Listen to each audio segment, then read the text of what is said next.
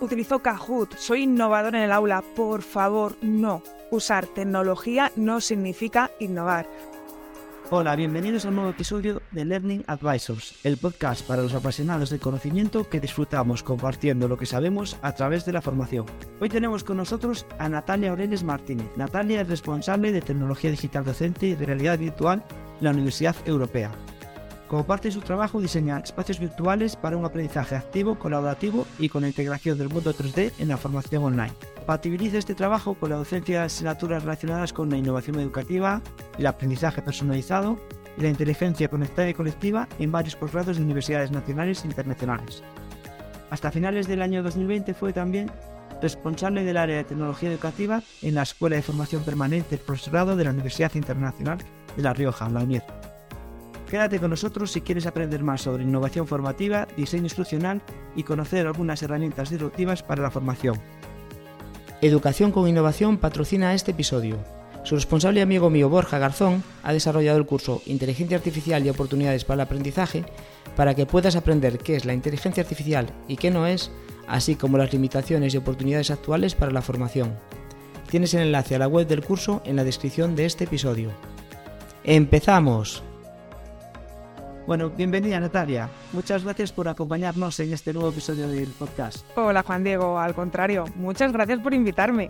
Madre mía, desde que nos conocimos, esto lo teníamos que hacer, ¿eh? Juntos, este podcast. Muchas gracias, muchísimas gracias. Un placer estar contigo y compartir este tiempo. Yo creo que andamos cerca de que hace un mes, ¿no? Que nos conocimos más o menos en Exponer, fue por ahí, o sea que ya ves. Pues sí, por ahí, por ahí, hace un mes solo, ¿eh? Y parece que nos conocemos desde hace mucho, pero... sí. Muy bien. Bueno, pues eh, siempre empiezo el podcast, aunque hago la presentación de todos, eh, pues quiero también dar un poco pie para que, de otra forma, un poco más personal, quizás, pues nos digáis eh, quiénes sois, ¿no? Y, empiezo por la pregunta ahí fuerte, que es, ¿quién es? ¿De dónde viene y a dónde va Natalia Orenes? Madre mía, qué buena pregunta, ¿eh? ¿Quién es? ¿De dónde viene y a dónde va? Bueno, ¿quién es? Es un poco complicado. A mí siempre me pasa cuando dices, ¿a qué te dedicas? ¿No? A ver, yo de inicio, mi, carrera inicial, es, soy ingeniera del software. Bueno, tengo dos ingenierías de informática, me pilló Bolonia por el medio, así que soy de esas que tienen muchos títulos, pero al final, así que mi primera carrera, mi carrera inicial, soy ingeniera del software. Y después enfoqué el resto de mi carrera, tanto profesional como formativa, a la educación. La educación siempre ha sido algo, mi pasión siempre ha sido la educación, ¿no? Así que seguí estudiando, me hice el máster de formación del profesorado, etc, etc, y aquí estoy, aquí estoy. ¿Por qué? Porque tengo la suerte, ¿vale?, de compaginar mis dos pasiones, que es la informática y la pedagogía, la educación. Bien, yo me gusta verlo fusionado. Al final la informática no tiene ningún sentido si no te ayuda a algo, si no te optimiza algo, ¿no? O sea, para mí la informática es eso, ¿no? ¿Qué mejor que aplicarla a un proceso formativo, al aprendizaje, a la educación. Bien, así que bueno, esa es Natalia Orenes, ese, así ha sido mi camino hasta ahora. ¿Hacia dónde voy? Wow, Juan Diego, no lo sé. Hacia dónde me lleve el futuro, la inteligencia artificial, el metaverso, donde me lleve la educación en los próximos cinco años. Así que, y sobre todo, espero que no solamente sea un mes, sino que dentro de cinco años repitamos este podcast y sigamos hablando sobre innovación y educación que menos antes de cinco años, ¿eh? Algo seguro. Ah, hombre, sí, siempre, siempre. Natalia, eres de Madrid? Sí, soy de Madrid, de Madrid, Madrid. Bueno, mi padre es murciano, ¿eh? Tengo ahí una mezcla entre Murcia y Madrid, mi madre y mi padre. Pero sí, sí, de, de Madrid, aquí soy. o sea, sé que vives en Madrid, pero como pocos madrileños hay en Madrid, pues bueno, era para buscar un poco el origen. La verdad que sí. Muy bien. Bueno, y, por el medio te quedaste una, te, quedaste una, una cuestión que es que, ha sido empresaria. O sea, que hasta hace un año más o menos, durante unos cuantos años, has también tenido una empresa de formación, ¿verdad? Efectivamente, tenía una consultora pedagógica. A ver, hace un año que estoy aquí en la Universidad Europea, como bien ha dicho, de responsable, pero hasta esa fecha, yo, los que tenemos ese carácter emprendedor, ¿no? El que nos gusta ser disruptivos un poquito, pues estuve pues 10 años con la consultora casi, ¿vale? Eh, colaboramos con cualquier tipo de institución, sea de formación reglada, no reglada, tanto nacional como internacional, con universidades, con centros formativos, con, cualquier tipo de consultora formativa que necesitase asesoramiento, consultoría. ¿Sobre qué? Sobre herramientas digitales eh, aplicadas a la educación, sobre procesos, sobre el diseño de instrucción, no cómo hago mis formaciones. Bueno, pues eso era a lo que nos dedicábamos en la consultora. Ah, yo te digo porque ya sabes que, como empatizo con todos los que emprendedores y que... Pues, los que hemos sido autónomos, ¿no? Los autónomos. Sí, sí, autónomos, porque bueno, emprendedores es la forma bonita de llamarnos. Realmente sí que sí. Eh, que bueno, con mucha pasión, pero bueno, que es complicado. Bueno, pues vamos un poco a la parte más profesional y hay muchas cosas de las que haces que me resultan interesantes, pero hoy me gustaría hablar de tres temas en concreto. Por un lado, pues me gustaría que hablásemos algo de innovación formativa educativa, por otro, de diseño instruccional, y quizás pues que lo cerremos con hablando de herramientas digitales disruptivas aplicadas en la formación, lo que a mí me consta que eres experta. Así que si te parece bien, eh, empezamos un poco hablando de innovación formativa educativa. Y, y casi no dando por hecho las cosas, eh, empezaría por la pregunta más sencilla, que ¿qué es la innovación educativa? Vale, ¿qué significa innovar? Fíjate, yo te quito educativa incluso, ¿no? ¿Qué significa la palabra innovar, ¿no? Para mí, cuando me dicen, Natalia, ¿qué significa innovación? Bien, innovación es hacer algo diferente para lograr un objetivo claro. ¿Vale? Tengo que ver qué quiero lograr, ¿vale? Y quiero hacer algo diferente. Quiero hacer algo diferente para lograr objetivos que serían imposibles haciendo siempre lo mismo, ¿no? A mí, sobre todo ahora sí meto la palabra educación, eh, cuando me dicen, no, yo utilizo, voy a decir una palabra, utilizo Kahoot, soy innovador en el aula, por favor, no. En todos los sitios donde voy, en todas las formaciones que hago, siempre tengo una diapositiva que la repito de usar tecnología no significa innovar, ¿vale? Eso para mí que quede siempre claro, siempre que doy algún curso, una asignatura, una, alguna acción formativa, siempre lo dejo claro, ¿no? La innovación no es el uso de tecnología, perdona, no, no. La innovación está en otros aspectos, está en cambiar ese diseño de instrucción que vamos a hablar luego, ¿no? Tener claro qué técnicas voy a utilizar, qué, qué metodologías, qué objetivos, hacia dónde quiero ir, ¿no?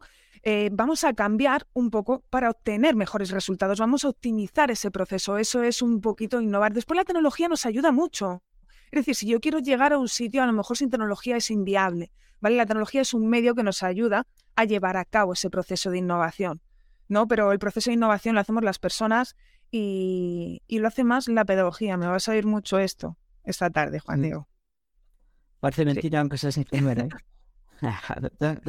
sí, sí, bueno, Sí, no, no, no, mira, yo creo que la ingeniería la tengo en la cabeza, no dejo la ingeniería, pero la pedagogía la llevo en el corazón, ¿no? Entonces, es esa fusión que se genera. Y háblanos un poco de lo que es el modelo educativo centrado en el aprendizaje, como parte de esta innovación. Bien, yo siempre digo lo mismo, ¿no? Queremos innovar, ¿vale? Queremos innovar. Vamos a, a empezar por el principio, vamos a cambiar el foco. ¿A qué me refiero con el foco? El foco es cambiar el verbo. Fíjate, enseñanza, aprendizaje. El verbo enseñanza Ahí está. si yo hablo de yo voy a enseñar al aula, eh, la acción sobre quién recae, sobre el docente, ¿no? Entonces el foco, ahí está, está puesta en el formador, está puesta en el docente. Si yo hablo de aprendizaje, ¿quién es el que aprende? El alumno. Entonces, por eso hay que cambiar ese foco de un modelo centrado en la enseñanza, que al fin y al cabo es un modelo centrado en el formador, es un modelo centrado en el docente, cambiarlo ¿por qué? Por un modelo centrado en el aprendizaje, por un modelo centrado en el alumno. Yo siempre digo que yo no voy a enseñar al aula, yo voy a que mis alumnos aprendan. Esa es la diferencia, ¿vale? El cambio de verbo. Así que la innovación empieza por ese cambio, ese cambio de enfoque. Y en todo esto, eh, ¿qué papel juega o cómo, cómo, influye el perfil del formador en la innovación? Yo para mí que es clave. Es clave, es clave. Hemos dicho que es importante cambiar el foco, ponerlo en el aprendizaje, pero el rol del profesor, el rol del formador tiene que cambiar. ¿Vale? Ya no es el poseedor el que todo lo sabe, ¿vale? No es Google, no es ChatGPT. Ahora el profesor, ¿vale? El profesor se tiene que bajar de la tarima y acompañar, guiar, ¿vale? Eh, guiar por esos itinerarios. Estamos hablando antes también, de dicho lo de la personalización, me parece algo muy importante en el momento que estamos. Eh, estamos rodeados de personalización, aunque no, aunque no sea claro, estamos rodeados de personalización, ¿no? El docente debe bajar de la tarima, debe ser acompañante de ese alumno. Fíjate, para mí un profesor de, ahora, de este siglo, tiene que tener tres patas, ¿vale? Como indica el modelo TEPAC, tiene que tener tres patas. Uno, tiene que ser experto el contenido en la materia. Por supuesto, yo no puedo enseñar algo. Yo no puedo acompañar en una materia que no conozco. Bien. Eh, dos, ¿cómo lo hago?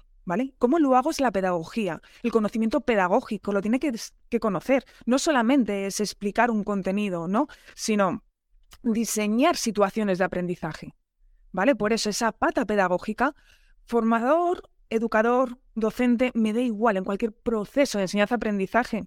¿vale? Ese rol tiene que tener esa parte pedagógica. Y fíjate, Juan Diego, la tercera pata que yo le veo es la parte tecnológica, ¿vale? Contenido, pedagogía y tecnología. La tecnología nos va a ayudar, simplemente es un medio, ¿vale? Yo siempre digo, eh, a ver si a ti te ha pasado, ¿vale, Juan Diego? Yo, por ejemplo, sí lo he dicho, ¿vale? Todo el mundo yo creo que hemos tenido el típico profesor en el instituto, en secundaria, ¿no? Que hemos dicho, wow, o en la carrera, ¿eh? ¡Wow! Este profesor, ¿cuánto sabe de la materia? Yo te digo en el instituto porque la mía era de química, ¿vale? No se me olvidará en la vida. Mi profesora de química del instituto decías, ¡wow! Esta mujer es la caña, ¿cuánto sabe de química? ¡Ay! Pero es que en clase no sabe explicar, no llega a que sí. Yo creo que todos hemos tenido esa sensación, ¿no? Que sabe mucho de la materia, por supuesto, es un experto, está aquí. Son coquitos. Sí, sí, sí. Y buenísima, o sea, se la veía y decías, wow. O sea, te quedabas, tú veías la pizarra y decías, madre mía, qué chulada, cómo la ha quedado. Pero yo no he aprendido nada. A mí no me ha sabido transmitir, no ha sabido diseñar mi aprendizaje, ¿vale? La pizarra la queda muy bonita, sabe mucho de ese tema, pero qué importante es saber transmitir, qué importante es diseñar esas situaciones, ¿vale? Porque si no eh, se mete aquí la pedagogía. De hecho, me vas a escuchar mucha, muchas veces esta tarde la, esa palabra, ¿no?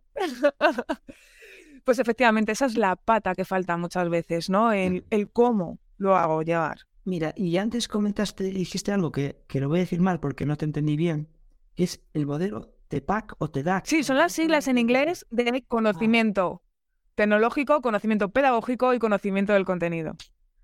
es el modelo TEPAC. TEPAC, vale. Os invito a buscarlo. Sí, sí, muy bien, muy bien. Pues eh, eh, también antes, antes al principio, antes de, empezar con esto, estuvimos hablando y comentamos el tema del diseño universal para el, para el aprendizaje dentro del apartado de innovación.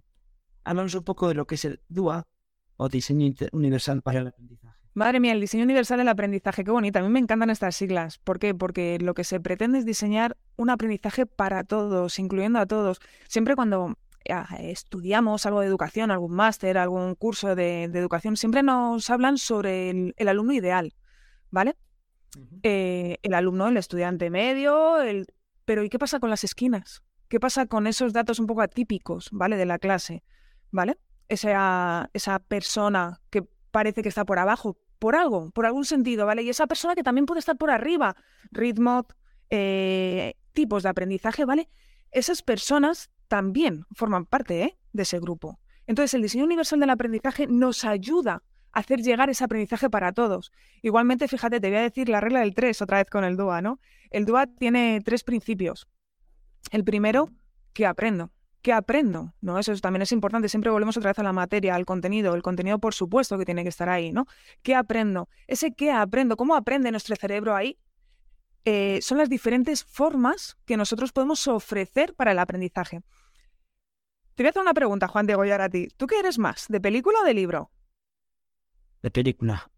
De película. Imagínate que siempre te doy libros. ¿Qué te ocurre? pero bueno. eso siempre, eso siempre. pues si siempre damos libros a una persona que prefiere la película, estamos perdiendo, estamos perdiendo el interés de esa persona. Vale, yo también soy de película, no sé, por algo nos hemos juntado. Yo también soy de película. La cuestión es que el, libro cuando cojo me duermo, porque estoy tanto tan cansado que, que me cuesta. Bueno, te ayuda a dormir, y siempre tiene su parte buena, ¿no? Pero hay, eso es, hay gente que prefiere el libro, que te va a decir, el Señor de los Anillos, no, no, el Señor de los Anillos, léete el libro.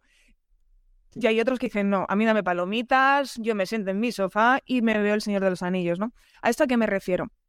Que para nuestros alumnos los recursos, el contenido que le ofrecemos, vamos también a ofrecerle diferentes formatos, que ellos elijan cómo quieren aprender, ¿vale? ¿Qué tipo de formato es lo que le da la información? ¿Vale? El libro, la película, la infografía, el podcast. Bien, es decir, que ellos puedan elegir, ¿vale? Otra pata, otra, eh, otra pata muy importante, fíjate, la motivación la motivación y el interés. Esto no dice el diseño universal del aprendizaje, ¿no? El interés y la motivación. Como decía el profesor Mora, que se me quedó grabado en una conferencia, no se aprende aquello que no se ama. si no genera pasión, si no genera algún tipo de emoción en el aprendizaje, nuestro cerebro no activa esas partes para que sea ese aprendizaje profundo y significativo, ¿no? siempre se nos quedan las cosas o los profesores, fíjate lo que te digo, ya no solamente las cosas, sino también los profesores que nos han generado una motivación. ¿Bien? Mira, aquí otra pregunta, Juan Diego. ¿Cuántos profesores te puedes acordar tú? ¿Cuántos profesores te han marcado? Venga.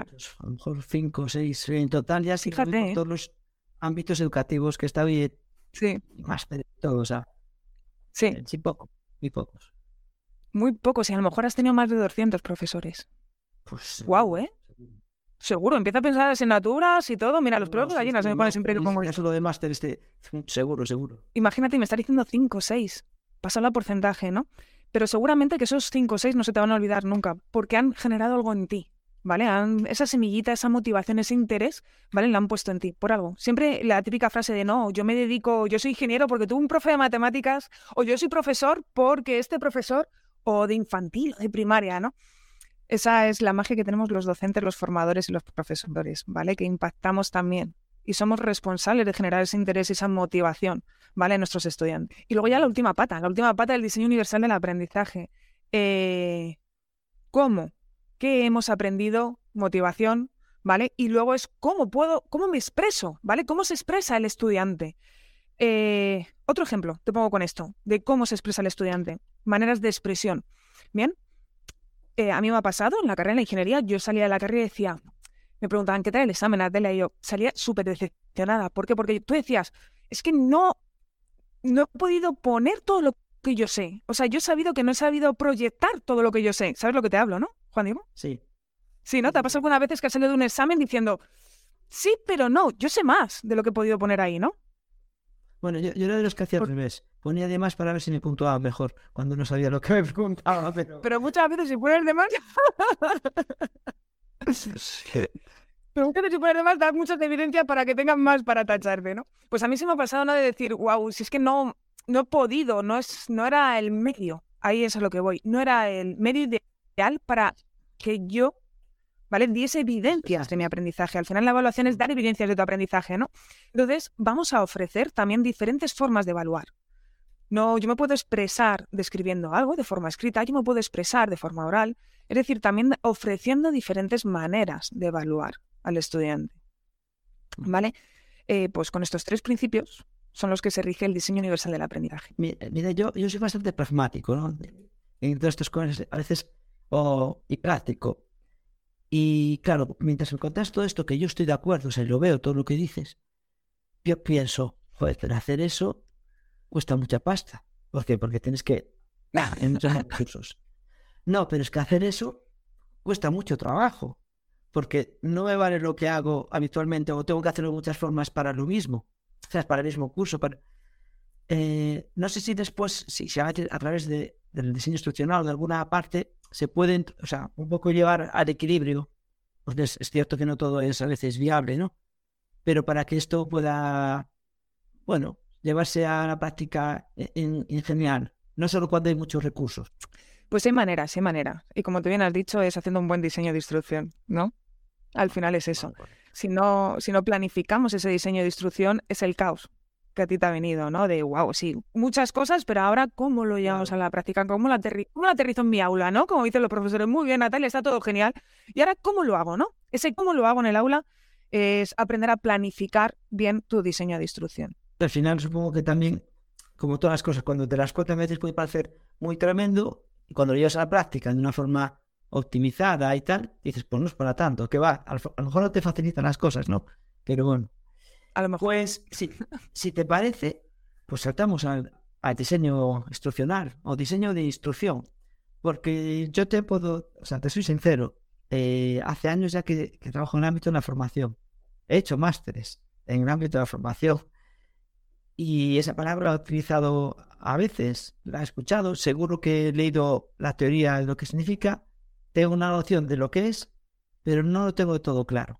Y yo creo que igual que yo, estoy seguro que es una palabra, es típico palabrejo, y eso que está en castellano, que si fuese inglés, o sea, pues haríamos más de él, que mucha gente no tiene tampoco tan claro. Así que de forma sencilla, antes de, meter un poco de, profundizar un poco en, el mismo, en qué es el diseño instruccional. Mira, te voy a decir lo que no es, Juan Diego. Sea así de disruptiva. Te voy a decir lo que no es.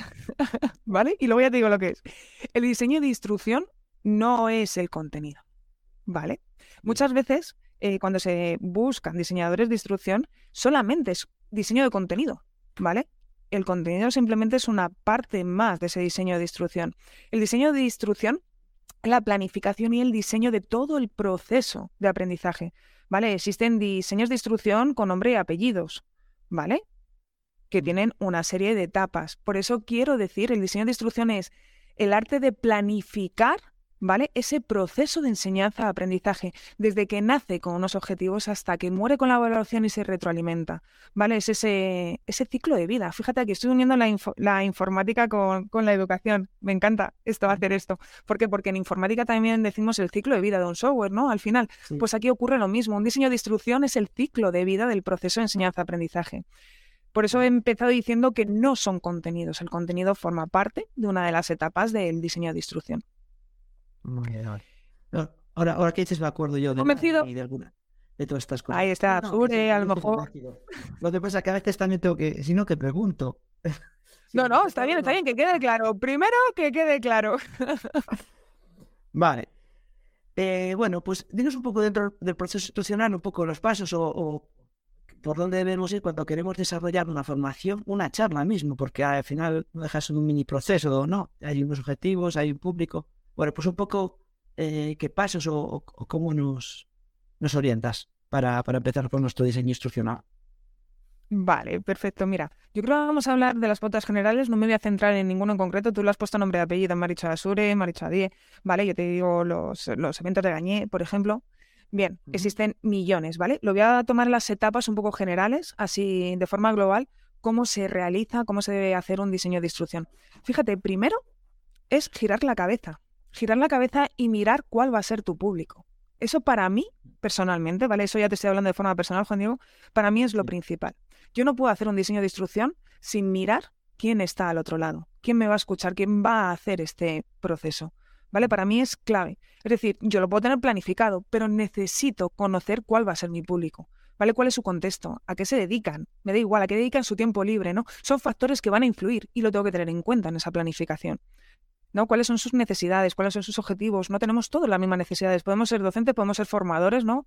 Los últimos años mis alumnos han sido siempre formadores o docentes, ¿no? Pero cada uno tiene una realidad diferente, ¿vale?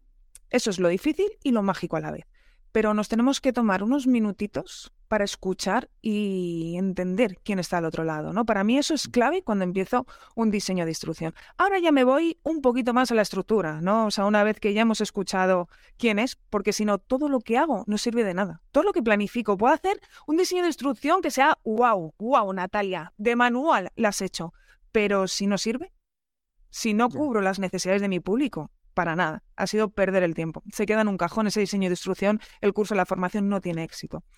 Bien, continuar por un orden así un poco estructurado. Bien, objetivos. ¿Hacia dónde les quiero llevar? ¿Hacia dónde vamos a ir? ¿Cuál va a ser nuestra meta? ¿Cuál va a ser nuestra estrella que vamos a seguir? ¿no? Entonces, cuando empezamos un proceso de enseñanza-aprendizaje, lo primero es establecer qué deseo que logren mis estudiantes, ¿no? Hacia dónde les quiero llevar. Esos son los objetivos de aprendizaje.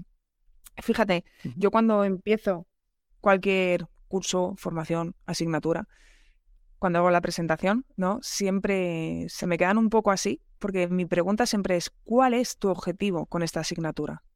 Bien, siempre recojo cuando empiezo ¿Qué, qué, qué, se proponen en esta asignatura? ¿Qué quieren lograr ellos? Yo siempre se lo digo, digo, a ver, yo tengo mis objetivos, por supuesto, yo sé hacia dónde os quiero llevar con este aprendizaje, ¿vale? Pero vosotros estando aquí conmigo, ¿vale? ¿Qué queréis lograr? ¿Qué queréis ¿vale? Para mí es importante, ya no solamente hacia dónde les quiero llevar yo, por supuesto yo lo tengo claro, ¿no? Que es lo que deseo que ellos aprendan, pero para mí es importante también conocer qué quieren aprender ellos, ¿no? Siempre mi pregunta es, ¿qué deseas, qué objetivo tienes con estar aquí conmigo y en qué te puedo ayudar yo? ¿Vale? Yo eso siempre lo recojo cuando empiezo cualquier proceso, me da igual. ¿Bien? Eso siempre me lo dejo ahí. Muchas veces les digo que se lo apunten en POSIT. Y el último día Digo, si, hablamos de un ámbito académico, se permite, digo, si hablamos de un ámbito académico, quizás el, el alumno es más difícil a veces tener claro qué objetivo, porque es global, ¿no? De la carrera que no quieres aprobar y tal. pero la mayoría de los, formadores que nos escuchan somos del ámbito profesional. Con lo cual, ahí sí que esto especialmente tiene interés, porque a lo mejor un arquitecto poder algo lo hace porque tiene ahora una dificultad o un problema y quiere solucionar sobre todo eso. Y otro es porque está pensando en no sé qué, mejorar su perfil, o sea, y te puede ayudar mucho a, a, definir, bueno, pues cómo, qué, qué, vas a hacer o cómo lo vas a hacer. Perdona que te corté y te, te, interrumpí. Te No, no, tranquilo, tranquilo, no. No, no, no, para mí es un placer. No, es un placer que, que, que puntualices eso, ¿no? Porque es importante o, que ha salido una herramienta nueva y la quiero conocer. Cada uno está aquí por un objetivo muchas veces. O te has apuntado a este máster o te has apuntado a este curso con un objetivo peculiar. Entonces, cuando tú les preguntas, no solamente a probar, ¿no? Sino, ¿qué esperas de esto? ¿Qué quieres aprender? Te dejo, venga, carta a los Reyes Magos. ¿Qué quieres aprender? ¿En qué te puedo ayudar yo? ¿En qué crees que yo te puedo ayudar? A ellos les ayudo también a pensar en su aprendizaje, ¿vale? y muchas veces me dicen, es verdad, Natalia, ¿qué hago aquí? O sea, ¿qué quiero lograr? Les cuesta un montón hacerlo. Y lo que te iba a contar, que muchas veces les hago que se, si muchos de mis alumnos me están escuchando, les hago que se los apunten en un POSIT y que lo guarden. Digo, o lo apuntáis en un POSIT y lo guardáis, ¿vale? ¿Por qué? Porque al final, cuando terminamos ese proceso de enseñanza-aprendizaje, hacemos un análisis. ¿Qué ha pasado? ¿Lo hemos logrado? ¿No lo hemos logrado? ¿Has logrado ese objetivo que tú te has propuesto? El tuyo personal, ojo, no es el que yo te he planteado para este curso, ¿no? Y ese, ese momento es muy, muy bonito, de verdad, Juan Diego. Cuando acaba ese proceso formativo, sacamos esos POSIT, yo lo hago también de forma digital, como no. Hago un documento colaborativo y me lo escriben ahí. claro, de las dos cosas, ¿no? Analógico y digital. Cuando me lo escriben y sacamos ese documento es increíble, ¿no? Pasar. Y esas reflexiones que te sacan, ¿no? De, pues mira, pues sí he logrado este objetivo y me pensaba que no era capaz de hacer eso y al final he logrado hacer lo otro, ¿no? Al final ese proceso es muy bonito. Fíjate, no me estoy metiendo en ninguna materia ni en nada, ¿no? Simplemente hemos empezado con unos objetivos que deseamos aprender, ¿no? El deseo, la motivación o el interés. Volvemos a lo mismo. Lo que estaba pensando es que incluso habrá quien en algún caso descubre la motivación. O sea, que a lo mejor no la tiene clara y esa reflexión inicial hace que mantenga después una atención mayor porque se descubre pues un poco eh, una razón o evidencia por la que por la que quiere estar ahí o tiene que estar ahí. Efectivamente, efectivamente. Y luego ya, yo es que si no les presento los objetivos, yo soy una friki de los objetivos, que lo sepas. Me confieso aquí en este podcast, soy una friki. A mí cae cualquier curso, cualquier, siempre miro los objetivos.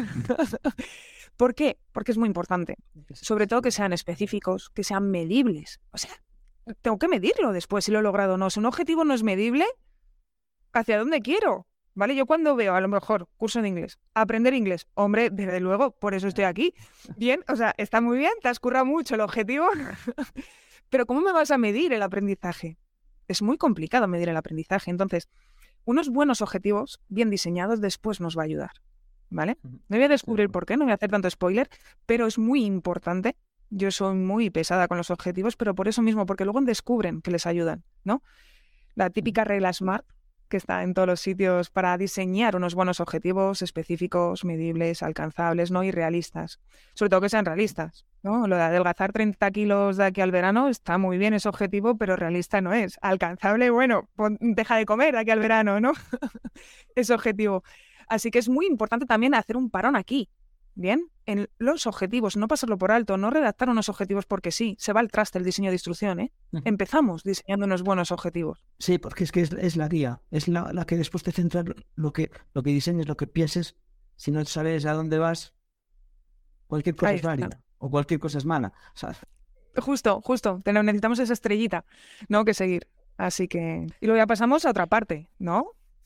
Del diseño de instrucción. Esto es solamente el principio de este viaje. Metodologías, quizás, ¿no? Metodologías, efectivamente, Juan Diego. Ahora vienen las metodologías. Una vez que ya sé qué es lo que deseo que aprendan, bien, ahora es cómo voy a hacer que aprendan, ¿vale? ¿Cómo voy a desarrollar esas competencias tan importantes? Ya no solamente el conocimiento, como hemos dicho, ¿no? sino el desarrollo de habilidades, el desarrollo de competencias, lograr esos objetivos, ¿cómo lo voy a hacer? ¿no? Entonces, una vez que lo tengo hecho, es ahora cuando pienso en actividades, actividades de aprendizaje, ¿vale? No actividades de evaluación, voy a separar ¿eh? las, dos, las, los dos nombres. Una cosa son actividades de evaluación, que solo pues vamos a ver lo que es, y otra cosa son actividades de aprendizaje. Son dinámicas, son técnicas que yo diseño, bien sin meterme en ningún nombre más técnico.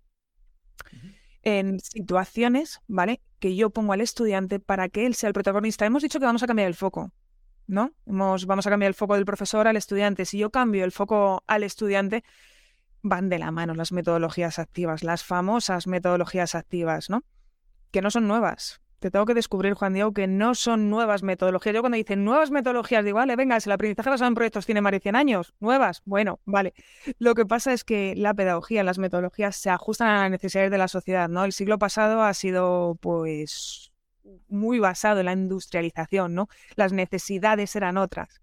Bien, y ahora volvemos otra vez a retomar esas metodologías activas. Vuelvo a repetir, que no nuevas. Bien, donde es el protagonista, es el alumno, donde es el alumno el que descubre. Yo le voy a guiar, por supuesto, ¿vale? Sobre ese aprendizaje. Entonces, la dinámica que yo diseño, ¿vale? Eh, tiene que ir orientada a lograr esos objetivos, bien de aprendizaje que nos hemos planteado, y que al estudiante desarrolle eh, esa habilidad y sobre todo un aprendizaje significativo. ¿Vale? Ese aprender a aprender, esa competencia tan difícil que siempre hemos hablado, que sí, yo creo que esta conversación ya la hemos tenido, ¿no? La competencia de aprender a aprender. Yo una vez tuve un profesor que me decía, nada, la, competencia de aprender a aprender siempre la pongo. Digo, pero si no has diseñado nada para que aprendan a aprender. O sea, no hay nada donde aprendan a aprender, ¿no? Que desarrollen esa competencia. Ya, pero esa la pongo, es, transversal, esa, esa competencia, ¿no? Qué difícil es ayudar para que ellos aprendan, ¿vale? Entonces, la importancia de estas metodologías, sobre todo en metodologías activas, la metodología pasiva la conocemos todos, ¿no? Fíjate, digo que no son nuevas, yo cuando digo esto, cuando les enseño, les acompaño un poquito a cambiar el foco, les pongo un cuadro, un cuadro muy famoso que lo vamos a conocer todos, ¿no? Que es la escuela socrática. Bien, ¿dónde está Sócrates? Platón en el medio. ¿Sabes qué cuadro te estoy hablando ahora? y están cada uno rincones, ¿no? Bueno, te, invito a que lo busques, ese cuadro. la escuela socrática, fíjate, ese cuadro, bien, siempre hago un juego con mis estudiantes, que es, ¿qué veis aquí? Vamos a buscar semejanzas con el siglo XXI. Bueno, ven, aprendizaje basado en proyectos, aprendizaje basado en retos, ven cooperativo, lo ven siempre, rincones, los de infantil me ven rincones también en ese cuadro. Ojo, escuela socrática. ¿eh? Uno que está haciendo un ejercicio reflexivo, otro que está copiando, otros que están en una clase magistral. Es el señor Sócrates, hay que escucharle, ¿no? Tenemos ahí un gran maestro. Ojo, la clase magistral tampoco es mala. En algunos momentos esa instrucción directa, bien del maestro, también es buena. Hay unos cuantos escuchando al señor Sócrates y al señor Platón. De lujo, bien. Pero ahí están descubriendo, ¿no? Esas, esas metodologías activas las ven en el cuadro. Así que os invito a buscar el cuadro y a que imaginéis esas, esas metodologías y ya no lo contarán. si las ven o no. La, la, grande como, como curiosidad. Muy bien. Eh, bueno, estamos eh, perfil, objetivos, metodología. ¿Para dónde, ¿A dónde seguimos? ¿Dónde seguimos? ¿Dónde seguimos? Pues vamos al proceso de evaluación, ¿no? Fíjate, lo llamo proceso de evaluación, ¿vale? Porque para mí la evaluación no es algo puntual, ¿vale? La evaluación también hay que modificarla. Vamos a decirlo de otra manera. Vamos a hacer diferentes tipos de evaluación. La evaluación no es algo puntual, no es calificación. Yo siempre lo digo, no vamos a confundir la evaluación con calificación. Vamos a ver qué tipos de, evaluación existen. La evaluación nace en el momento que nace un objetivo. Por eso era tan importante redactar unos buenos objetivos.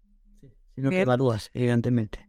Justo, ahí está Juan Diego. Si es que Justo, justo, sino ¿qué evalúas? Yo siempre lo digo, ¿qué evalúas? Acabamos evaluando el contenido, ¿o no? Bien, si no tengo unos buenos objetivos, no puedo evaluar ese objetivo porque no es medible el objetivo. Por lo tanto, ¿qué acabo? Si sabe o no el contenido. Si me ha replicado ese contenido, volvemos otra vez a esa evaluación que conocemos y siendo una evaluación puntual, por así decirlo.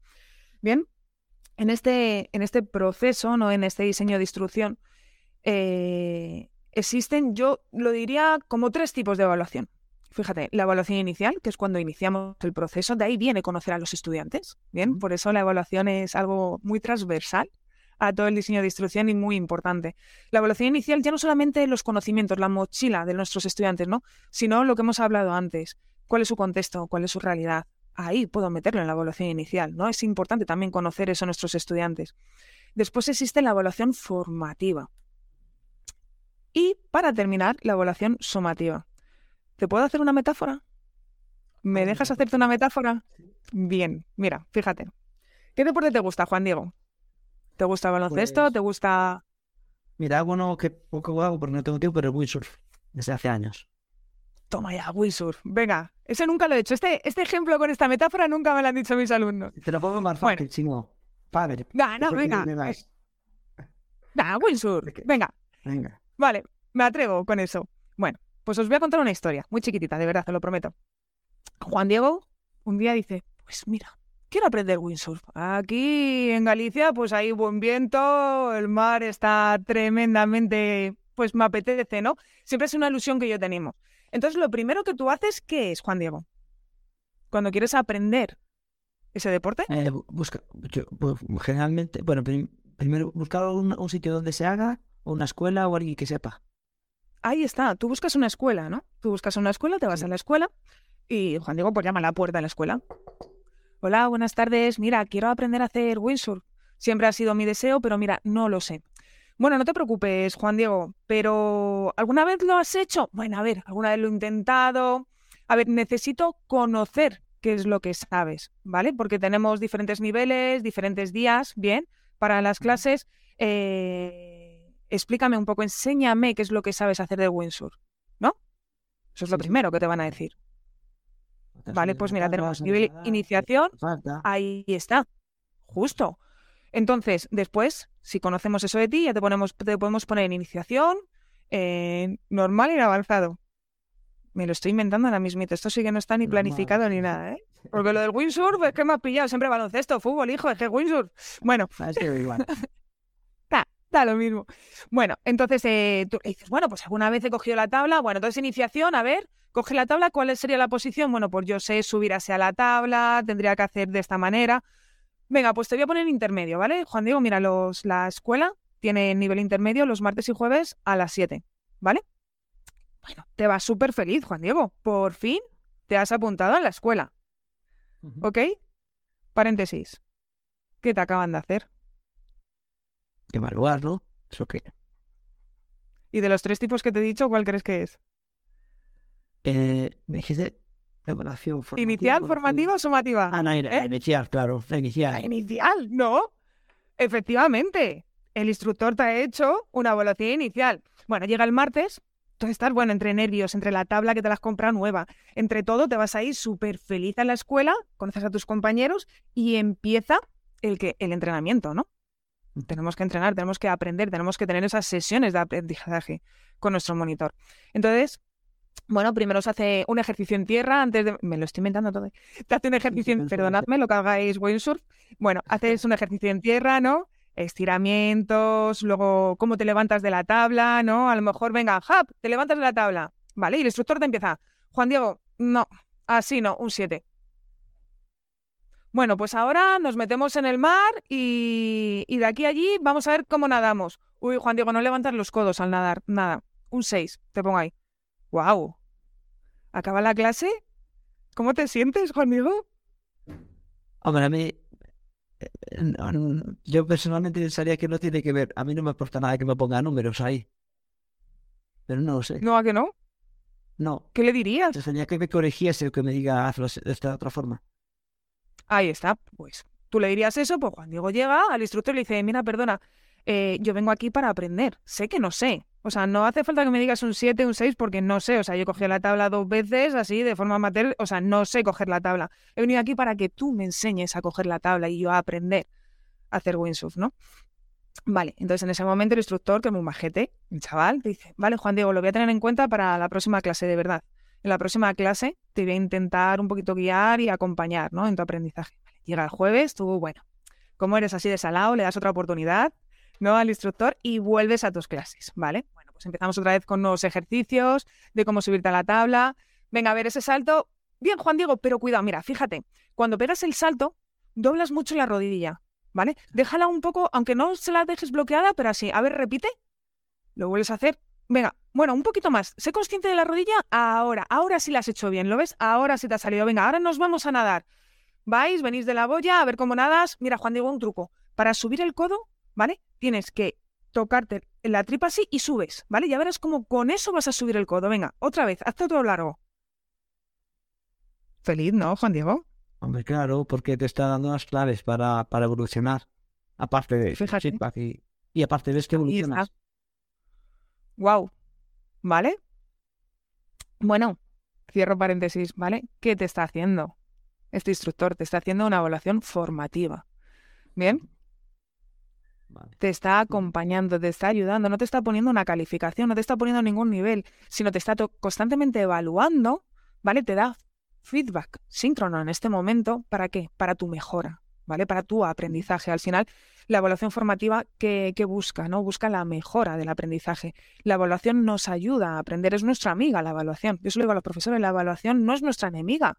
No vamos a tenerle miedo si estamos constantemente evaluando, ¿vale? Por lo tanto, aquí eh, se está realizando una evaluación formativa. Sirve tanto a ti como alumno y al instructor, ¿vale? Como formador, ¿vale? A ti para aprender y mejorar y al instructor también para ver cómo está el grupo, para ver cómo lo tiene que orientar, para ver eh, qué técnicas a lo mejor tiene que diseñar para la próxima formación. Sirve, es bidireccional, ¿no? La evaluación formativa nos sirve en los dos aspectos, ¿vale? Bueno, pues ahora llega el concurso nacional sobre windsurf, sobre de escuelas, escuelas en Galicia, vais a competir, ¿vale? Estáis todos súper emocionados, ¿vale? Porque llega el 28 de mayo, viene el concurso sobre windsurf en Galicia, ¿vale? Y os apuntáis. Estáis todos emocionados, ¿no? El instructor os da unas pautas para ese día, qué es lo que tenemos que hacer, cómo nos tenemos que comportar. Venga, chicos, que vosotros podéis. Llega ese día, ¿vale? Es el día que tenéis que demostrar, ¿no? Esos martes y jueves que habéis ido a entrenar, que habéis ido a aprender, ¿no? Ha llegado el día de demostrar que sabéis eh, subiros a la tabla, que sabéis eh, montar las olas, ¿vale? Bueno, llega el 28, empezáis a competir con otros clubs. Bueno, genial. Acabáis no los primeros, porque oye, acabáis de empezar, bien, pero acabáis los segundos. Cuando ya termina la competición, llega el instructor, chicos, genial, felicidades. Habéis estado de nueve. Habéis tenido unos pequeños fallos, pero no os preocupéis. En los próximos entrenamientos los mejoramos, ¿vale? ¿Vale? Habéis estado de nueve. El profesor, el instructor, perdona, ¿qué es lo que está haciendo en este momento? Está haciendo una evaluación sumativa. Os está calificando, os está eh, poniendo en un nivel, ¿vale? Ya os ha puesto un nueve. Ya he dicho que tenéis que mejorar en algo que vamos a seguir mejorando, ¿no? Con esta metáfora que me la has puesto tan difícil, Ah, está, está bien, está bien, no. está bien, bueno, se ha entendido, ¿no? Espero que se haya entendido. Sí. Es donde se encuentran los tres tipos de evaluación que podemos hacer en un proceso de enseñanza-aprendizaje. Evaluación inicial, cuando vamos y nos hacen una prueba, me da igual, windsurf, baloncesto, fútbol, pádel, me da lo mismo, ¿vale? Me da igual, siempre te van a hacer una prueba inicial, una prueba de nivel, ¿no? ¿Por qué no la hacemos en las aulas? ¿Por qué no la hacemos en las formaciones, esa prueba de nivel? Tenemos que saber de dónde parten nuestros estudiantes para ver hacia dónde vamos, ¿no? Para medir ese progreso. Luego, evaluación formativa. Por el amor de Dios, tiene que existir ese feedback. Ese feedback es lo que nos ayuda a mejorar. Y fíjate qué palabra utilizamos en los deportes. Entrenar, entrenar. Para mí esa palabra, entrenar o ensayar. Mira, fija, muchas veces me dicen, no, yo participo en un coro o en una obra de teatro. He puesto ejemplos de todo tipo a lo largo de estos años. Vamos a entrenar, vamos a ensayar. ¿Por qué nuestros estudiantes no vienen a ensayar con nosotros? ¿Por qué no vienen a entrenar? De ahí están las actividades de aprendizaje que decían antes, ¿no? Vamos a invitarles a entrenar. ¿Vale? Mm. Esa para mí es la magia, ¿no? Entrenar. Vamos a cambiar el concepto y a la vez estoy haciendo una evaluación. Fíjate todo el rato. Y después ya llega la calificación. La calificación es esa evaluación donde tienen que dar evidencias ya del aprendizaje, ¿no? Hacia dónde han sido capaces de llegar con ese entrenamiento. ¿Vale? Entonces el deporte invita a llevarlo al proceso de enseñanza-aprendizaje con respecto a la evaluación, ¿no? Yo creo que si entendemos la evaluación, volvemos para atrás en esta rueda que hemos visto, el diseño de instrucción, y entendemos todas las etapas, ¿no? El momento que cambiamos esa forma de evaluar, cambia el resto. Ya vemos esas actividades, esas metodologías. Por eso he dicho, no me voy a liar mucho aquí porque después se va a entender mejor, ¿no?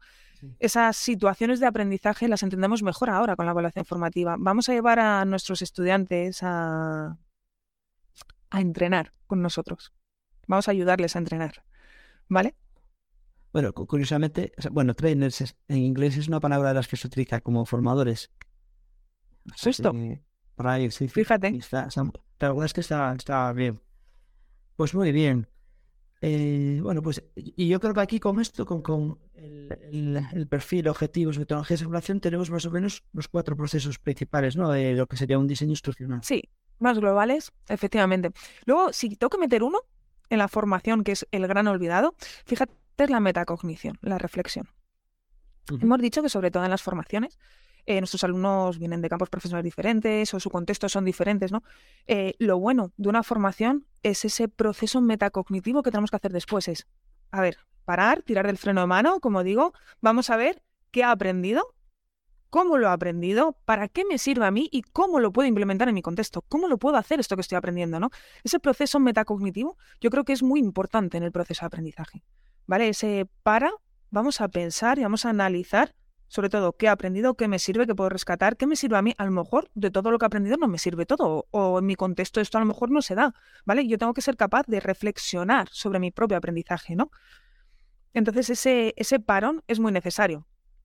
Y ese parón cuando, o sea, desde el punto de vista del formador, ¿qué papel jugamos? Porque cuando se debe hacer, si es posterior, si es durante, si bueno, ¿cómo podemos potenciarlo? Yo, yo lo hago en todo el proceso. Yo empecé, cuando empecé con esto, empezaba siempre a hacerlo al final, ¿vale?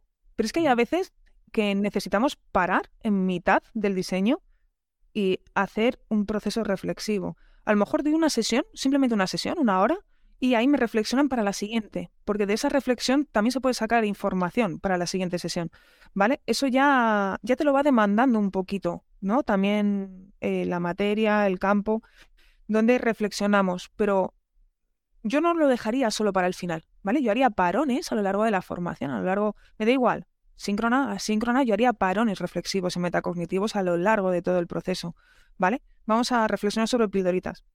Mis alumnos se asustan, siempre cuando yo me presento digo, esto me acompaña en todos los sitios. Tengo tres pilares básicos en mi diseño de instrucción. Primero, aprender haciendo. Segundo, eh, interacción y tercero, reflexión.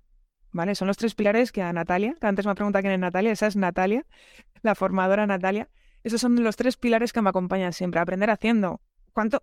¿Quién no ha dicho de hasta que no me puse a trabajar? O hasta que no lo apliqué, o hasta, lo hemos dicho todos, yo creo, ¿no? Hasta, yo la primera, cuando salí de la ingeniería, yo dije, hasta que no me metí en la beca a trabajar en una empresa, solamente sabía que no sabía nada de informática, ¿no? ¿Hasta cuándo? ¿Hasta cuándo? lo que te da la edad es que al principio, cuando eres más joven, tú sabes de todo cuando, cuando tienes información de eso. Con los años, Ahí lo decimos, déjame hacerlo. A ver si sé. Justo. A pesar de, a pesar de, haber, de tener todo el conocimiento que en principio eh, suponemos que a lo mejor adquirimos sobre algo. Pero sí, sí. Sí, sí, sí, justo, justo. Entonces, el aprender haciendo, qué importante ¿eh? es el aprendizaje que tú lo adquieres porque lo has hecho tú. Metodologías activas puras. ¿Vale? Luego, interacción interacción, la comunicación, la cooperación, ¿vale? Las habilidades comunicativas también entre los miembros, ¿vale? Horizontal, vertical, horizontal entre los estudiantes, que se conozcan los estudiantes. Yo me encuentro en muchas formaciones online que los estudiantes no se conocen. Para mí eso es una aberración. Necesitamos conocer quién tengo al lado. Por muchos motivos, ¿vale? Por muchos motivos necesito conocer en qué grupo estoy, ¿vale? Y me encuentro en muchas formaciones online, en muchas asignaturas online que no se conocen los estudiantes. A mí eso me resulta triste porque se pierde una gran parte del aprendizaje, ¿no? Ese, ese aprendizaje, esa inteligencia conectada colectiva que le he dicho antes, se saca de ahí, de la interacción, de conocer, de trabajar en equipo, de trabajar en grupo, ¿vale? Entonces, ya no solamente la interacción horizontal. No, te voy a hacer una pregunta incómoda. Porque Venga, lanza. De quien nos escucha, de quien nos escuche, temas que suelen surgir en, pues en congresos, en cuestiones así. Eh, en el ámbito de mucha de la gente que nos escucha, pues son formadores para el empleo pues, por recursos desempleados en los que muchas veces la gente está allí, entre, entre comillas, por obligación, ¿no? y ahora, eh, y, una de las cuestiones que les preocupa es a veces cómo hacer, o sea, cuando gente en principio, partido en principio no aseguro de todo, pero hay mucha gente que no está allí porque tiene que estar, que no tiene interés en estar o que no quiere estar.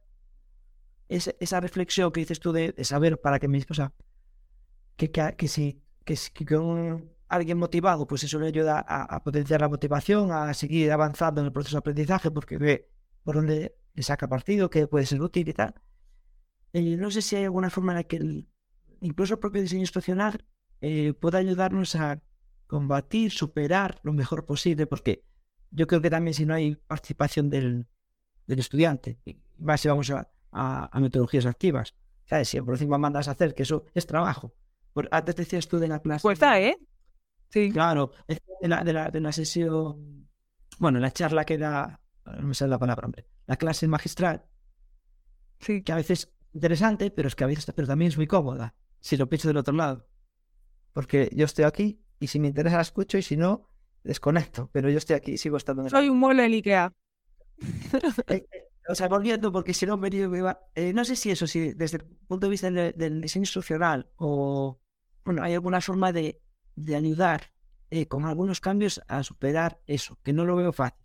Por eso te digo que es una pregunta incómoda y difícil. Un poquito, es muy difícil, pero porque ya nos estamos metiendo en un interés y una motivación intrínseca de la persona. ¿Vale? Es la motivación personal. Entonces ahí es un poco complicado.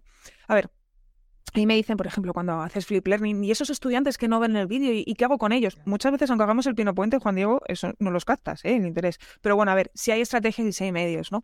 Cuando les involucras junto con unos compañeros, estamos hablando de aprendizaje colaborativo, cooperativo. Me voy más hacia el cooperativo. ¿Qué significa? Que soy una parte importante, soy un miembro importante de ese grupo, ¿vale? Vamos a sacar algo, ¿vale? Lo que sea. Fíjate, algo muy chorra. Vamos a hacer entre todos, no sé, una infografía, ¿vale? Y cada uno tiene que ser experto de un área.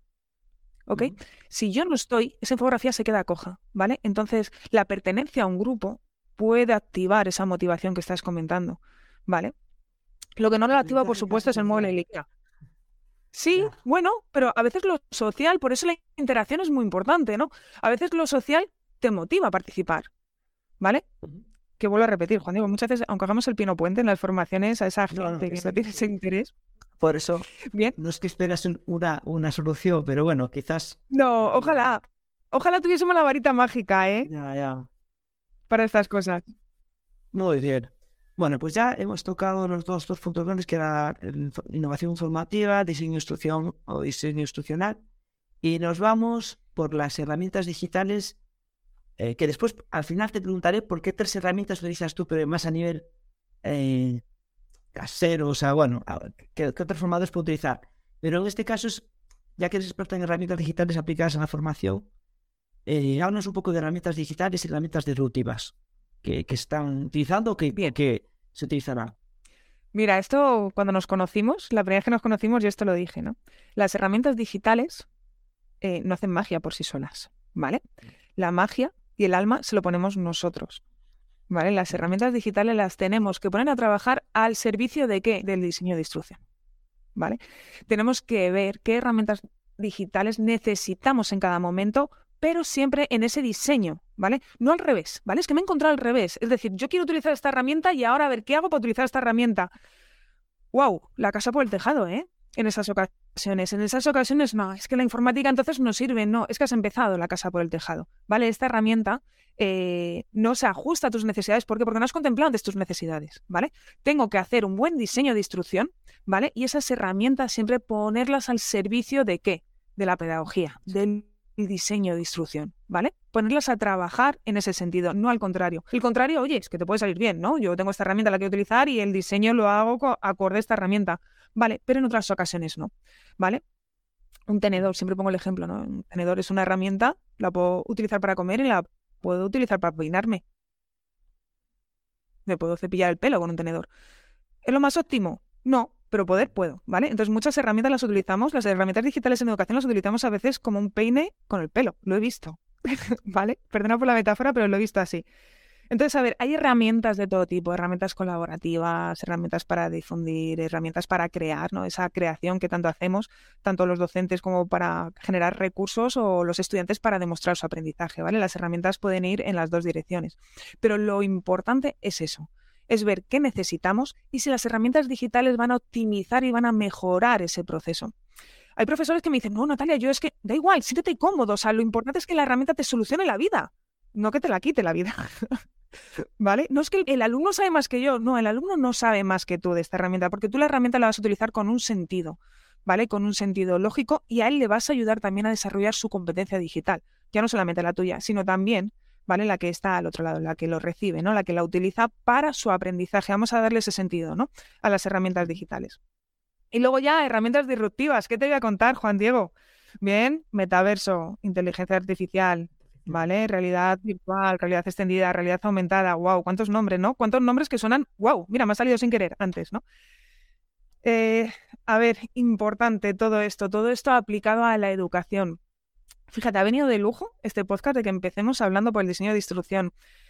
Me acuerdo que también una de las primeras preguntas que me hiciste tú cuando nos conocimos en un sitio, en el Sport Learning, que era el que el metaverso, ¿no? Cómo, cómo diseñar el metaverso al servicio de la educación.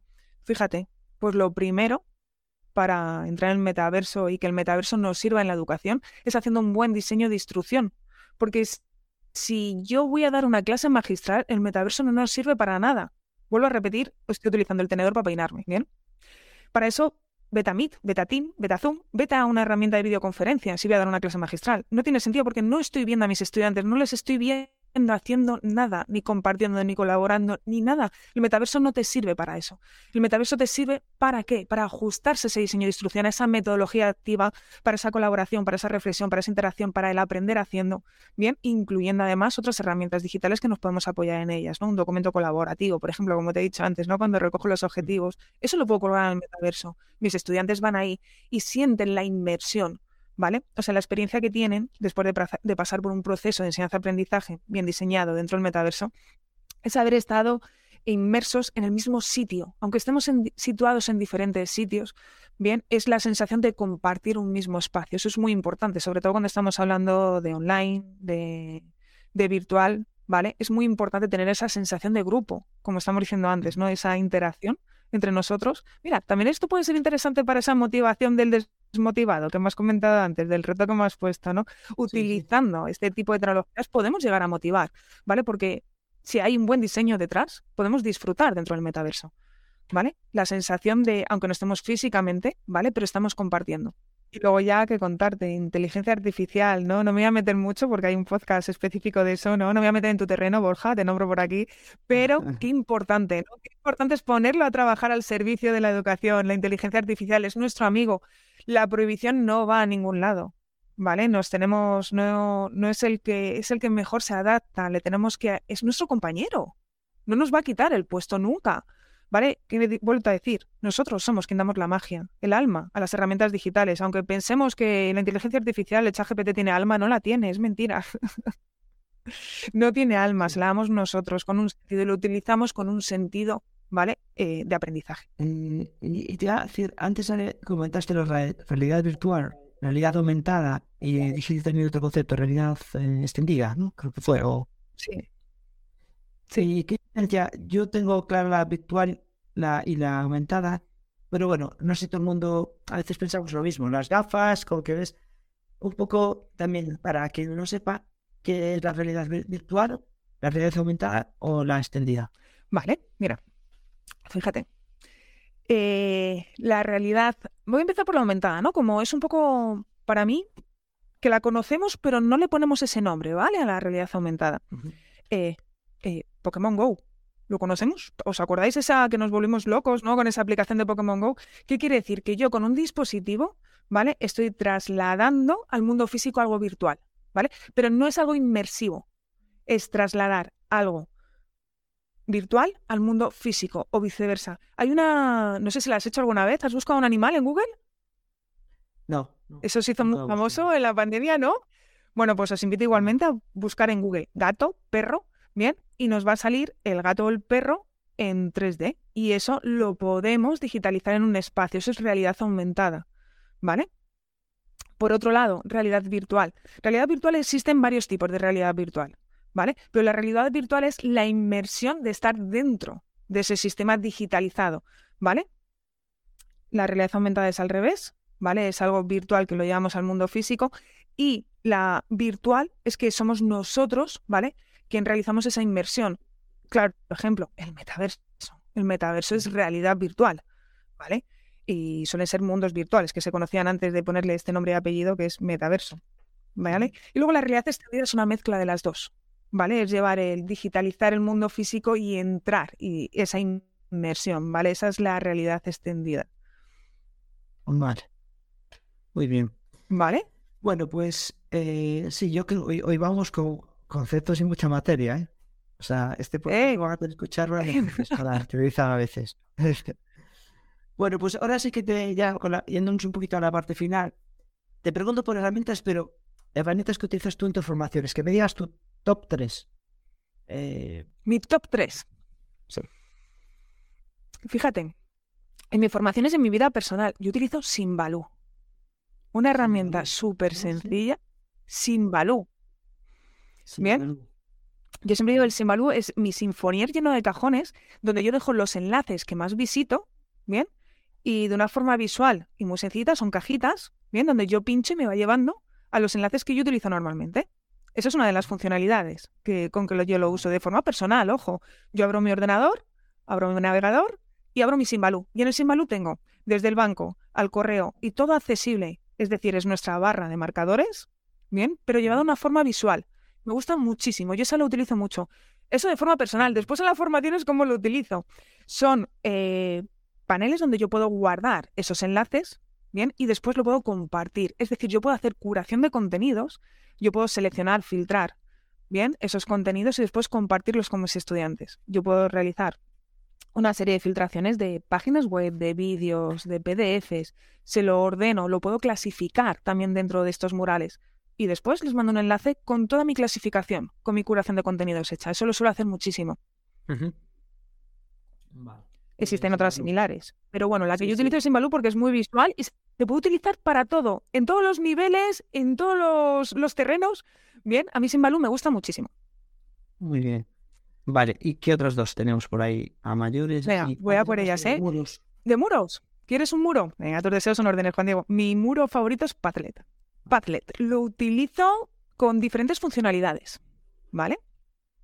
Lo he utilizado de, múltiple- de múltiples formas, incluso para hacer votaciones, ¿vale? Dentro, o sea, tienes la opción de votar, de me gusta, no me gusta, entonces quien más infografías, quien más votaciones tenga, a lo mejor gana algo, ¿no? O sea, lo he metido dentro de la gamificación, Padlet, ¿vale? Aparte es un repositorio, es un mural digital donde puedo meter eh, comentarios, puedo quitar los comentarios, puedo meter votaciones, bien, puedo meter cualquier tipo de recursos de vídeos, fotos, imágenes, texto, bien, puedo meter y puedo clasificar también, dependiendo cómo ponga el muro, ¿no? Entonces a mí Padlet eh, me parece una herramienta súper flex- flexible, versátil, se ajusta a, muchas actividades de las que suelo realizar, incluso también como repositorio para que compartan mis estudiantes. Ejemplo, Flip Learning tienen que hacer un vídeo, ¿vale? Para la fase de antes, entonces yo les hago que los cuelguen en, en un mural para inspirar también a los compañeros, ¿no? De cómo hago un vídeo de Flip Learning en primaria. Bueno, pues mira, aquí tienes ejemplos de compañeros de otros años y puedes consultar, ¿vale? Para inspirarte en vídeos que han hecho los compañeros, ¿no? Para compartir también información utilizado Padlet. Me gusta también muchísimo esa herramienta. Vale. Vale. Estoy diciendo herramientas sencillicas que se pueden utilizar y, muy, Vale. y una curva de aprendizaje súper sencilla, ¿eh? Claro. Yo aquí pregunto un poco las que, que podamos utilizar la mayoría y después, bueno, Claro, por eso. eh, acabaré ahora que tengo ya unos cuantos opiniones de formadores diferentes del podcast, pues haciendo una tabla en la que se vaya agregando todo lo que, lo que nos vais diciendo y pues cada uno que, que vaya probando y eligiendo la que, que, que le encaje. Y Qué falta de ver esa tabla. Me falta una, mira, pues me quedo con Geniali. Genial. Me gusta mucho Geniali. Geniali. Geniali porque es muy versátil, es que me sirve para todo, para todo, lo utilizo para todo. Encima, la integración que tiene dentro de los campus virtuales de los LMS me encanta, es algo muy visual, muy dinámico, me permite hacer todo, todas mis locuras las hago con Geniali. Hago skate room, hago calendarios, hago infografías, hago presentaciones, todo lo hago. Es una herramienta que, que es súper versátil, la puedo compartir simplemente con un enlace, puedo meter información dentro, mil cosas puedo hacer con Geniali. Entonces. Geniali tiene que estar. También, sí, es española. Es española, es española, Geniali, un poquito, un poquito para acá. Muy bien, bueno, pues eh, nos quedamos con Simbaloo, Padlet y Geniali. Yo Sí, estoy tres. iba recopilando para ir organizando por eh, en el, en el contenido. ¿Hay alguna repetida? Eh, sí, sí, claro. Sí, sí. Geniali es una de ellas. Padlet, Si no, one. Pero bueno, sí, padre. Geniali, eh, tendré que contactar con ellos para que patrocinen porque casi se lo merece. Contacto. Yo te lo pongo, yo te pongo en contacto con ellos. Bueno, pues ahora ya para ir cerrando, eh, me voy un poco a lo que veíamos la bola mágica. Y es que dónde ves la formación dentro de cinco años? Wow. ¿Puedo pedir la carta a los reyes? ¿Me dejas? Pide, porque por cartas eh, los reyes existen hasta cierta... Sí, ¿no? ¿Me dejas? Fíjate, yo veo la formación, no hemos hablado de ello, no, no nos ha llevado por ahí la conversación, pero la personalización, ¿vale? Los itinerarios, lo, que yo pueda elegir, ¿vale? ¿Qué aprender, dónde aprender y cómo aprenderlo, ¿no? Yo veo por ahí la formación, por supuesto, te lo has dicho, Juan Diego, es más trabajo, ¿vale? Pero sí, tenemos que cambiar el foco y ponerlo en el aprendizaje. Si queremos que ese aprendizaje sea realmente motivador, significativo, ¿vale? Que desarrolle esas habilidades en cualquier campo profesional, necesitamos bien generar esos itinerarios para cubrir las necesidades personales y los ritmos personales de cada uno. Bien, entonces yo veo, y mi cartita a los Reyes Magos es la personalización del aprendizaje y el aprendizaje ubicuo, ¿vale?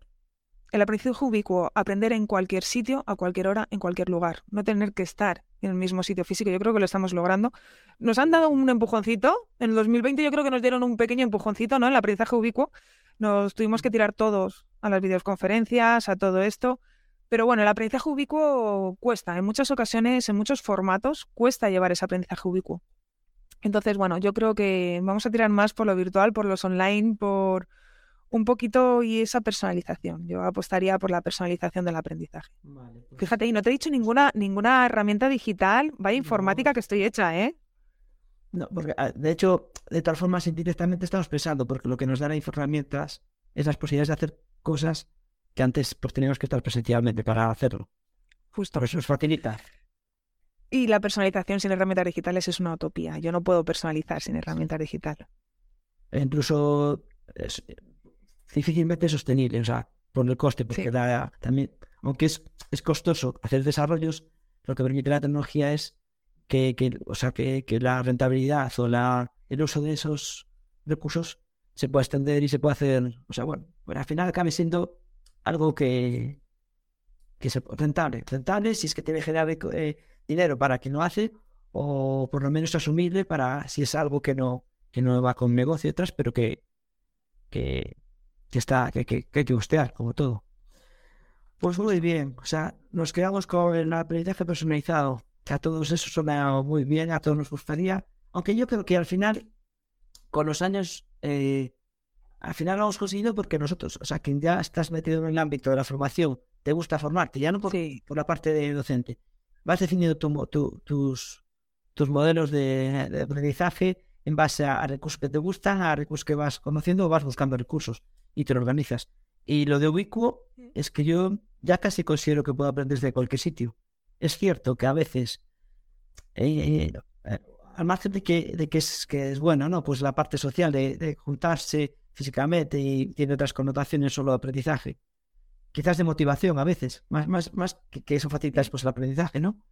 Eh, yo creo que a día de hoy podemos casi aprender de casi todo en casi, estando en cualquier parte. Otra cosa es que tengamos que realizar prácticas, un taller o algo así que, bueno, pues que, que yo creo que aun por mucho mundo virtual que haya, llega un punto en el que tocar las cosas con las que vas a trabajar es necesario a veces. Por supuesto, por supuesto, los interfaces.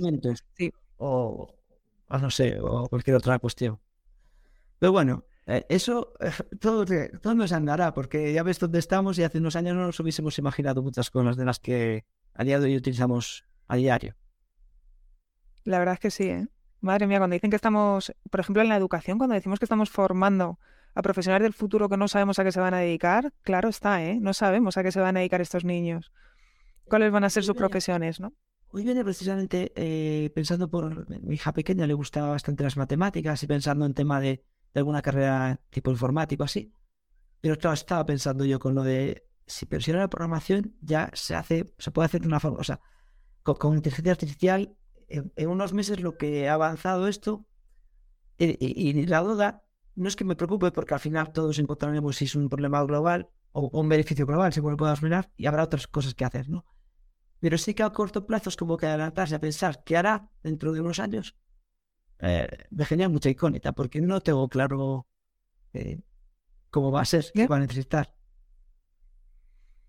Y, y, y, tanto, yo te hablo de informática, ahora que la has nombrado esa carrera, eh, yo estudié Pascal, estudié COBOL, que hoy en día, dime tú, o sea, son lenguajes de programación que parecen arcaicos, ¿no? Y, y no hace tantos años que los estudié, ¿eh? Así que sí, sí, la evolución es tremenda, es tremenda, es tremenda. Pues muy bien, pues yo creo que hay mucha información, como decíamos, a lo mejor tenemos que trocear el, el, el capítulo para que la gente lo vaya asimilando. Madre mía, ¿eh? Nos ha salido aquí de todo. Ya, ya, sabes que te voy a fichar. O sea, a mí, si hay una parte. ¿Vas a fichar? Que coger, yo creo que sí, ¿eh?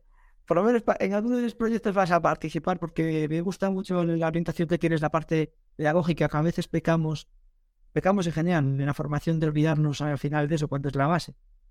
Y aunque sí, con los años vas indirectamente, lo, el diseño que haces lleva pues, unas pautas de diseño institucional que has comentado, pero con el tiempo te vas, o sea, lo vas dejando, ¿sabes? Y a veces caes en, en errores y está bien tener eso presente porque, porque va a ayudar a hacer mejores formaciones y además que estemos también replanteándonos si lo que estamos haciendo es lo adecuado para, para el momento y para las personas que, que en cada, pues, que cada formación podamos tener.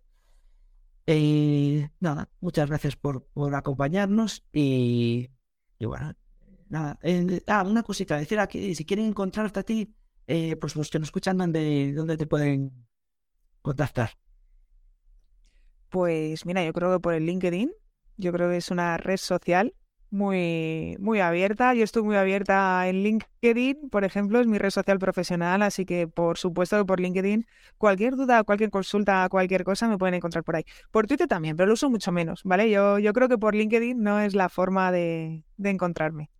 Vale, yo, yo, también soy de LinkedIn. Eh, por cierto, también, ¿no? El, el, enlace va a estar en el perfil tuyo también del podcast, o sea que ahí lo podremos fácil. Pues muchas gracias, eh, Natalia, y nos vemos en breve. Muchas gracias. Una cosa u otra. Por supuesto, Juan Diego. Muchas gracias a ti por invitarme, por compartir este ratito contigo. Ha sido totalmente un placer. También es un placer estar contigo de forma presencial, pero de forma virtual, que nos separa unos cuantos kilómetros también. Y cuenta conmigo para cualquier cosa que necesites. Virtual o presencial o lo que sea. Muy bien. Pues to tomo nota. Nos vemos en, en otra ocasión. Venga, saludo. ¿Quieres mejorar como formador o formadora y crecer profesionalmente? Escríbete en la newsletter de wicca.com, wekab.com. Gracias por escucharnos y que la formación te acompañe.